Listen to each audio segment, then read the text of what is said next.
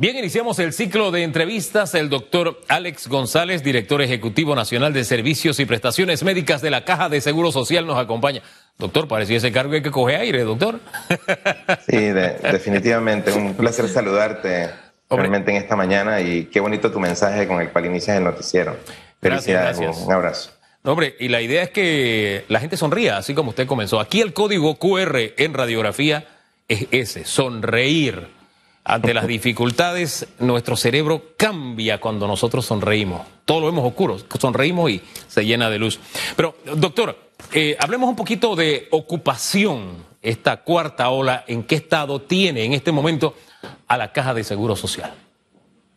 Claro, eh, primero que todo, eh, nosotros tenemos una realidad bastante diferente a la que tuvimos en la segunda ola, Hugo, que tú recordarás eh, se dio entre diciembre y enero del 2021, eh, porque probablemente en ese momento estábamos recién abriendo el hospital COVID y también no teníamos vacunación. Entonces, la realidad después de un año eh, con esta cuarta ola es totalmente diferente. Una, porque estamos frente a una variante como el Omicron que tiene una transmisibilidad muy alta. Entonces, en comparación con las variantes que circulaban en el país, que mayormente fue la Delta, eh, evidentemente hemos notado que ha habido un aumento significativo de casos. De hecho, hemos tenido semanas con un índice de positividad por arriba del 30%. ¿Qué significa eso? Que estamos frente a un virus que es muy, muy transmisible y que las personas se están contagiando muy rápidamente. Ayer nosotros, por ejemplo, eh, tuvimos 5.454 eh, casos a nivel nacional, con una positividad por arriba del 32%, 11 fallecidos, hay 77.000 personas en casa y, en, y 767 personas en, el, en los hospitales. Eso indica de que la mayor parte de la gente está realmente haciendo su aislamiento en casa, pero sin embargo eh, sí seguimos teniendo una afluencia eh, de pacientes que llegan al hospital y eso es prueba de que el Hospital de Ciudad de la Salud, que realmente es nuestro hospital COVID, eh, tuvimos durante muchos meses, digamos, con pacientes, menos de 15 pacientes por día y hoy amanecimos con 110 pacientes.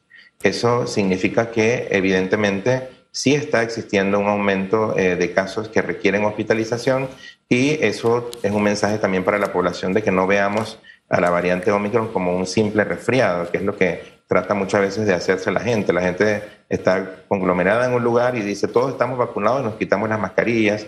Entonces ha habido un, un tema ahí también en el cual necesitamos la participación ciudadana para ayudar al sistema. En este momento tenemos capacidad porque recordemos que este hospital tiene 300 camas, el Hospital de Ciudad de la Salud, pero en este momento eh, tenemos 110 pacientes, o sea que está un tercio de la capacidad ocupada. Y lo que sí hemos notado es que la mayor parte de los pacientes están yendo a salas de hospitalización, no a unidades de cuidados críticos, que eso es muy positivo, pero eh, hay que llamar la atención sobre esa posibilidad. Si nos preguntan en términos de indicadores, en este momento todavía tenemos capacidad, pero sí ha habido un aumento significativo de casos. Doctor, ya que usted recordó la, la segunda ola, la ocupación que llegó a tener el hospital COVID, o si quiere ponerlo en genérico, la, la caja de seguro social, versus la ocupación hoy. Y, la pregunta no es gratuita, la, la pregunta es con el propósito de llegarle a aquellas personas que dudan de la vacuna y algunos de aquellos que dudan y dicen, hey, ¿me la pongo o no me la pongo? Esa, eh, ¿qué, qué, qué, efecto, qué impacto ha tenido la vacuna? Y creo que uno de, las, de los indicativos, los índices que nos pueden servir es decir, bueno, en la ola segunda tuvimos X ocupación, en esta ola, aunque han aumentado los contagios por la vacuna, la ocupación es tal. Si, si tiene esa cifra, creo que es orientadora. Por supuesto, por supuesto. Y ese, ese análisis que tú presentas, bueno, este programa se llama, este, este, este evidentemente eh, es como mirar una radiografía de lo que fue hace un año y lo que estamos viendo ahora. Y evidentemente la cantidad de pacientes que teníamos hospitalizados, nosotros llegamos a convertir casi todo el complejo hospitalario, que tiene una capacidad de 834 camas, llegamos a, tener un 90% del complejo convertido en salas de, de, cuidados para pacientes con eh, COVID. ¿Y eso qué significa? Que nosotros hoy tenemos 80 pacientes en cuidados intensivos, en el, en el mismo momento, hace un año, teníamos 226 personas en intensivos. Teníamos todas las unidades de cuidados críticos del país completamente llenas de pacientes y teníamos salas de hospitalizaciones eh, que estaban prácticamente rebasadas en su capacidad. Nosotros tuvimos, recordarás, que eh, abrir hospitales campaña y también empezamos a preparar en el proceso ese de anticiparnos, que es lo que siempre hacemos. Evidentemente empezamos a preparar incluso gimnasios, este, escuelas, que gracias a Dios no tuvimos que utilizarlas, pero que evidentemente este, fueron una connotación eh, muy notable versus la comparación de ahora, en donde tenemos muchos pacientes infectados, eh, que hemos tenido días en que hemos tenido por arriba de 9.000 casos en un país como nosotros, tan pequeño, es una cifra muy significativa y evidentemente ahora la realidad es otra porque la vacunación está dando realmente efecto. Las personas que se infectan, aunque estén vacunadas, eh, evidentemente no requieren hospitalización porque no hemos tenido ningún caso de pacientes que estén hospitalizados que ya tengan sus dosis completas. Y si hemos visto pacientes, la mayor parte, pacientes jóvenes ahora, porque está afectando mayormente esta variante a pacientes entre 20 a 59 años, muy diferente a lo que veíamos hace un año en donde con las nuevas, con las variantes anteriores, lo que más se afectaban eran las personas que tenían enfermedades crónicas y mayores de 65 años. Ahora estamos viendo cómo eso se ha desplazado en la curva epidemiológica y tenemos gente más joven, incluso niños infectados y evidentemente la mayor parte de la gente sí se queda en casa, pero es importante recordar que no podemos eh, eh, relajarnos con el tema de las medidas de bioseguridad. Que la, la realidad es totalmente diferente y la vacunación ha cambiado realmente el panorama.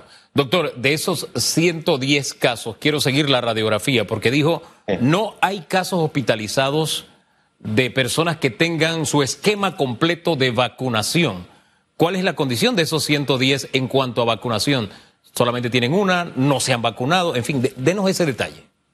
Sí, tenemos eh, por arriba del, del, del 60% de los pacientes que están hospitalizados no, tienen, no tenían esquema de vacunación, o sea, no se habían vacunado.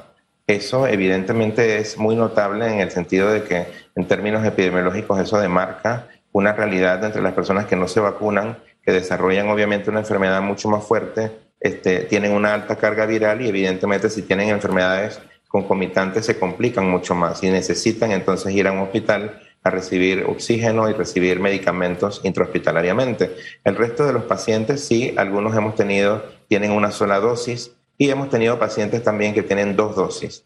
Entonces, pero evidentemente esos pacientes de dos dosis eh, característicamente son pacientes inmunosuprimidos, pacientes con enfermedades renales que eh, se han complicado también con otras patologías y han desarrollado eh, una necesidad de hospitalización. Sin embargo, fíjate que a pesar de que esos pacientes con dos dosis también se han infectado, este, normalmente están en sala, no van a una unidad de cuidados críticos. Los que tenemos en intensivo o en unidades de cuidados críticos mayormente son pacientes eh, que no tienen ninguna dosis de vacunación. Ahora, doctor, este detalle es importante porque en la infodemia que estamos enfrentando, prácticamente todos los días se recibe información de supuestas personas, y fíjese como digo, supuestas personas que han muerto por eh, teniendo las tres dosis de, de, de, la vacuna, el esquema, el esquema completo. Por eso me gusta ir a la información oficial y, lo, y uno esa información con el tema infodemia, porque no podemos perder de vista que aquí hay figuras públicas que han muerto por X, Y, Z razón, y estos grupos que participan de la infodemia dijeron, mira, murió por la vacuna. Pasó recientemente con un niño, por ejemplo, con una niña. E, es decir, en esto no ha habido reparo. Por eso este detalle para mí es importante y para nuestros televidentes es importante, doctor. Por eso el énfasis. No hay persona en la caja de Seguro Social a la fecha hospitalizada que tenga el cuadro completo o el esquema completo de vacunación. Doctor, eso frente a esas informaciones, ¿usted qué diría? No, lo más importante aquí es que evidentemente eh, nosotros no solamente hemos estado luchando como personal de salud contra el virus eh, en medio de la pandemia, también hemos empezado a luchar contra personas que se dedican muchas veces en redes a crear zozobra o a hacer fake news y eso es muy importante que las personas vayan siempre a las fuentes oficiales. De hecho, la niña que se reportó, evidentemente eh, ya se, se, descartó de que haya sido una muerte por la vacuna. Eso eh, se publicó incluso en un comunicado. Y lo otro importante también que tú mencionas es que evidentemente eh, va a haber muchas personas que puedan fallecer por otras causas no atribuibles, por ejemplo, al COVID. Entonces, eh, si le preguntan si tenía el esquema, sí, pero probablemente murió de alguna otra patología o cardíaca o renal o alguna infección. Entonces, son personas que obviamente se tipifica si tienen o no la vacunación, pero que no mueren evidentemente por COVID. Importante también entender que cuando nosotros hablamos realmente del, del, esquema completo de la vacunación, estamos hablando de las personas que completan sus terceras dosis y sí hemos visto, eh, Hugo, realmente en este tiempo que hay muchas personas que hemos encontrado ahora que la caja está haciendo un programa eh, de salud ocupacional, estamos saliendo directo a las empresas a vacunar Hemos encontrado muchos trabajadores en muchas empresas que también, pues evidentemente, algunos no tenían ninguna vacuna, otros le faltaba la tercera dosis y estamos tratando de apoyar a las empresas porque de eso se trata. La caja necesita que las empresas estén saludables, que los trabajadores estén realmente dentro de sus áreas de trabajo este, cómodos, funcionando, eh, eh, teniendo la certeza de que pueden estar eh, mucho más tranquilos si tienen su, su sistema inmunológico realmente reforzado. Y para nosotros es fundamental eso, porque la caja depende realmente de la actividad de las empresas para poder seguir brindando servicios de salud. Entonces esto es realmente una simbiosis, es una actividad de la cual nosotros durante todo un año estuvimos dándole servicios a pacientes que habían perdido sus trabajos y evidentemente hicimos una renovación de las fichas y estuvimos durante mucho tiempo tratando de suplir esa necesidad, pero nosotros en este momento necesitamos ser parte de ese equipo, como parte del equipo de salud que ayuda a que la economía se mantenga pujante y que nosotros podamos seguir como país echando hacia adelante, que es lo más importante ser parte del equipo de la solución. Si yo no tengo información corroborada, no es que me la enviaron y la, la, la distribuyo, no, trato de corroborarla. Si usted no es periodista, no tiene los, todavía no ha desarrollado fuentes, qué sé yo, usted tranquilo, no la distribuye hasta que a usted no le conste que lo que está diciendo es cierto o es falso. Pero en fin, aunque tenga todos los visos de ser cierto, porque así funcionan los fake news. Ahora, doctor, ayer se tomaron algunas decisiones. Siendo de parte del Ejecutivo, no sé en qué medida está involucrada la caja de seguro social, así que me iría con el tema de las pruebas caseras porque sí tengo una pequeña preocupación. Hasta donde sé, lo que ha trascendido es que las pruebas caseras deben tener el visto bueno, la aprobación del Gorgas. Pero ya veo por redes que están vendiendo pruebas caseras. Oriente, por favor, a la población en este sentido. Las pruebas caseras, su efectividad y el visto bueno de quién debe ser, cómo la gente se va a dar cuenta para que no estén cayendo en este tipo de, promociones. Claro, definitivamente para la Caja del Seguro Social eh, nosotros, eh, como, como, parte también del trabajo que se hace en los procesos del Consejo Consultivo, este, muchas veces, eh, la mayor parte de las veces estas decisiones se discuten con un grupo, digamos, de expertos y es muy importante entender por qué se hace realmente la introducción de las pruebas caseras. Realmente el Ministerio probablemente podrá opinar mucho más ampliamente, pero para nosotros, eh, desde el punto de vista de la, de la, consulta que se nos hace, lo vemos como una prueba de screening. ¿Qué quiere decir esto? Que la persona que tiene acceso a una prueba evidentemente puede, eh, si tiene síntomas o sospecha que pueda tener el COVID, puede hacérsela y evidentemente verificar si, si tiene o no. Ahora, para la Caja del Seguro Social, lo más importante en términos de prestaciones es que las pruebas sean pruebas certificadas y pruebas que se hagan realmente en las unidades que nosotros tenemos habilitadas tanto del Ministerio como de la Caja del Seguro Social. ¿Por qué? Porque nosotros, evidentemente, por, por, por razones obvias, no podríamos aceptar una prueba casera para poder pagar una incapacidad, por ejemplo. Entonces, para nosotros es muy importante que la persona, el trabajador, entienda que si es para fines laborales, es muy importante que esas pruebas sean pruebas certificadas por este, las instancias correspondientes, ya sea oficiales o privadas, pero que evidentemente eh, tienen que tener una certificación de que se están haciendo una prueba de PCR o una prueba este, que nos permita a nosotros constatar como médicos en la caja del Seguro Social y eso pasa por un proceso habitual. O sea que para nosotros sí es muy importante que las pruebas en términos de la, de la parte laboral sean pruebas que se realicen en los centros de isopado que tiene habilitado el gobierno nacional. En el caso de las pruebas caseras, me parece que es una medida, como tú bien lo mencionabas y lo hablábamos un poquito eh, eh, a nivel de eh, back-off, hablando de que, ya se ha diseminado mucho por el mundo, igual que, que, cuando las mujeres se hacen una prueba de embarazo. Hay pruebas para muchas enfermedades que también la gente se lo hace como una especie de screening. Eso puede servir también un poco si, si nosotros como pueblo somos bastante responsables y, utilizamos estas pruebas certificadas que me imagino que tendrán alguna, algún dígito o alguna verificación que ya el ministerio comunicará con respecto a la importancia de que el Gorga certifica, certifique que esas pruebas que se están introduciendo son pruebas que se pueden comprar y utilizar de forma real, porque como tú dices, van a aparecer muchas personas de una forma oportunista para tratar de, evidentemente de vender pruebas y eso es muy importante que las personas estén atentos a las redes oficiales, en este caso las del Ministerio de Salud, en donde obviamente estoy seguro que se van a determinar o a explicarle a la población cuáles son las pruebas que deben adquirir. Pero en el caso de la caja, para nosotros es fundamental que podamos nosotros, en el caso laboral, hacer las pruebas eh, como lo hemos hecho siempre en los centros de hisopado oficial y eso tiene una razón de tipo económica que para nosotros es importante garantizar ese proceso. Doctor, e, en ese aspecto quisiéramos orientar. El artículo 2 del decreto indica, ojo con el tema de las pruebas caseras y si usted resulta positivo o negativo y de pronto dice, bueno, salí positivo, no voy a trabajar. No, esto es vístame despacio que voy deprisa. Porque me pareció una medida inteligente y pensada para no perder o, digamos, en la medida de lo posible, seguir manteniendo la trazabilidad. ¿Qué se decidió si usted se hace la prueba casera? Preste atención. Si el resultado de la prueba autoaplicada es no detectado, es decir, le sale negativo, la persona se mantendrá en sus labores habituales. Si usted no tiene nada, siga trabajando, no hay problema. Pero si el resultado de la prueba es positivo, ¿qué debe hacer usted? Aquí es donde está el detalle. Fíjese, usted entonces deberá acudir a un centro de hisopado, ya sea público o privado, a realizarse una prueba de antígeno o de PCR. O sea, ya usted la tiene positiva en la casera, pero con esa usted no puede tomar ninguna decisión. Si le salió positivo, usted tiene que ir, como dijo el doctor, entonces a buscar la prueba oficial, que es la que se hace en un centro de salud pública, llámese hospitales, llámese caja de seguro social, policlínicas, qué sé yo, o a una clínica privada. Por ahí va el asunto, doctor.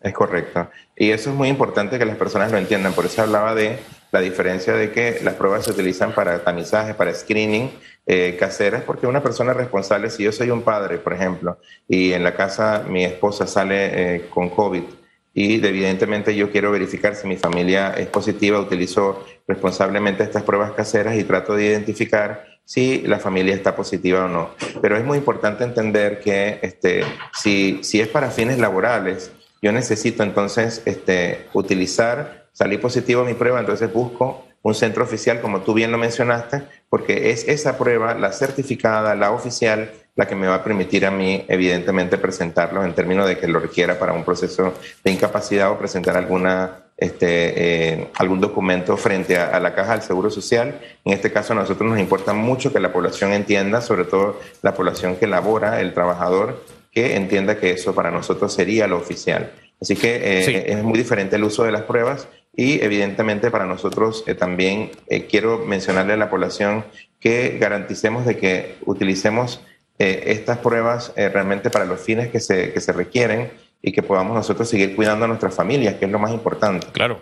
No, y, y, de verdad, hay casas donde alguien estornuda o tose, que son dos cosas distintas, pero al final hay, la gente reacciona enseguida. Eso usted lo pone nervioso. Bueno, la prueba casera le puede dar algo de tranquilidad, pero lo oficial es lo que se está haciendo hasta ahora, eh, yendo a los centros de hisopado. Doctor, también se cambiaron las normas de aislamiento y de cuarentena. No es igual para el que tiene el, el esquema de vacunación respecto al que no se ha vacunado. Eh, ya ustedes tienen antecedentes porque creo que la semana pasada o la antepasada uno recibe tanta información que a veces se enreda, los cables se le complican ahí. Este, ustedes tomaron una decisión diferente a la que tenían la población y otros, eh, lo que era el Ministerio de Salud. Quiero que me refresque la memoria de cuál, es, cuál fue la decisión que ustedes tomaron, basado en qué eh, ciencia, ciencia probada, y que nos hable de los resultados que ha tenido. Ustedes lo tomaron con respecto al personal de salud, es decir, los términos de eh, cuarentena y aislamiento, ustedes lo variaron. Por favor, doctor. Sí, bueno, nosotros realmente eh, siempre estamos este, regulados por lo que dictamina el ente regulador, que en este caso es el Ministerio de Salud. La semana pasada nosotros, posterior a una discusión que se, que se hizo con el Consejo Consultivo nosotros eh, transmitimos a nuestros directores realmente la importancia, sobre todo porque teníamos muchos pacientes, eh, personal de salud, eh, hubo que estaban saliendo positivos. Cuando empieza a salir personal de salud, porque ya la transmisión es comunitaria y el personal viene de sus casas o viene de la calle y de repente ya, ya es, tiene el virus, está contagiado, y entonces se empiezan a crear obviamente pequeños clústeres en lugares de trabajo y empezamos a tener salida de médicos, de enfermeras, de personal de todas las áreas y eso obviamente complica un poco el proceso asistencial. Para nosotros entonces fue importante empezar a orientar y evidentemente hoy ya el MISA publica esta parte regulatoria y la vamos a aplicar como tal como ellos lo dictaminan. Nosotros lo que estamos realmente siempre diciéndole a nuestro personal y, lo que, lo estábamos preparando era que una vez que la persona sale positiva, a los cinco días nosotros debemos hacerle una prueba de antígeno. Escúchese bien, una prueba de antígeno no necesaria un PCR, porque el antígeno obviamente detecta si está la, infección activa. Y para nosotros fue importante que si le hacíamos esa prueba y salía este, negativa, la persona se podía reincorporar o se reincorpora completamente en su trabajo. Y eso es fundamental para tratar de garantizar que no nos quedemos sin personal. Actualmente en la provincia de Chiriquí, por ejemplo, en un hospital como el Rafael Hernández teníamos más de 100 trabajadores y eso estaba complicando un poquito los procesos de poder cubrir los turnos, hacer los procesos asistenciales y gracias a esta medida ahora nosotros estamos regresando a las personas haciéndoles sus antígenos y evidentemente están saliendo negativos. Eso, eso es resultado de que científicamente se ha demostrado de que el virus, en este caso la variante Omicron, ocasiona que la persona sea contagiosa dos días antes de que inicie síntomas y luego durante tres días todavía está con ese proceso de contagio, pero ya se ha evidenciado que al quinto día prácticamente este, la persona ya no contagia, la carga viral es muy baja y por eso cuando se le hace la prueba, si sale negativo, la persona puede reincorporarse perfectamente a su trabajo y eso hace que el MINSA hoy tome la decisión de que la cuarentena sea por siete días. Eh, creo que es una medida muy atinada en base a la literatura científica universal y evidentemente creo que eso va a ayudar muchísimo a que nosotros podamos mantener realmente el recurso humano trabajando y apoyando y siguiendo en esta batalla Evo que no ha terminado, porque evidentemente con la cantidad de casos que estamos teniendo diarios, para un país tan pequeño como nosotros es evidente que necesitamos eh, eh, darle a toda la fortaleza a nuestro equipo, que durante pues ya casi dos años de pandemia sigue luchando en, nuestros, en nuestras unidades. Oye, doctor, muchísimas gracias. Ya ahí tengo claro, y de seguro nuestros, televidentes y radioescuchas también, de dónde surge el número 5. No es al azar, sino que ese es el periodo de contagio, de incubación del virus que se puede realmente transmitir a otra persona. Gracias por ese detalle. Oye, algo adicional, porque el tiempo se nos acabó. ¿Qué, ¿Qué, porcentaje del personal de la Caja de Seguro Social está afectado en este momento por COVID? En 10 segundos. Bueno, nosotros eh, en este momento teníamos por arriba del 7%, eh, eso evidentemente en todas las unidades distribuidas. Hoy estamos reincorporando a mucho de ese personal gracias obviamente a la, al decreto ministerial y evidentemente las pruebas están saliendo negativas y eso es fundamental para nosotros, reactivar el proceso. Doctor, muchísimas gracias por conversar con Panamá, por orientar a los televidentes y radioescuchas. Que tenga buen día. Hasta luego, un abrazo. Hasta luego. El doctor Alex González, y aquí cojo aire para decir el cargo, ¿ah? director ejecutivo nacional de servicios y prestaciones de salud de la Caja de Seguro Social. Wow, un cargo larguísimo. Oiga, este, mire, yo tomo como referencia un poco lo que la Caja ha hecho con su personal de salud, que ya había dado el paso en cuanto a este régimen de cuarentena, de aislamiento, lo había variado, ya ustedes han escuchado el resultado porque el personal de salud no solamente tiene contacto con la comunidad, está en contacto con personas contagiadas en los centros médicos. Y me viene a colación un comentario que ayer se me quedó dando vueltas todo el día, porque la carta del doctor Sandoval donde sugería algunas de las medidas que se tomaron, ¿verdad? Alguien dijo, mira, ya está, ya está haciéndole el mandado a alguien. Yo al personal de salud respeto mucho, solamente para que usted tenga una referencia. Ese doctor, el doctor Sandoval, los primeros dos meses de pandemia no fue a su casa. Ni siquiera pudo ir a su casa. Él pernotaba en un lugar especial, cuidando precisamente a su familia. Son cosas que a veces hace el personal de salud que nosotros desconocemos. Por eso calificar o descalificar así, de buenas a primeras, hay que tener mucho cuidado. Uno no conoce la historia, el sacrificio que hay de por medio. Usted dirá, no, pero le pagamos para eso. No, hay gente especial, hay gente dedicada, hay gente que sirve, hay gente que tiene esa vocación, la entrega.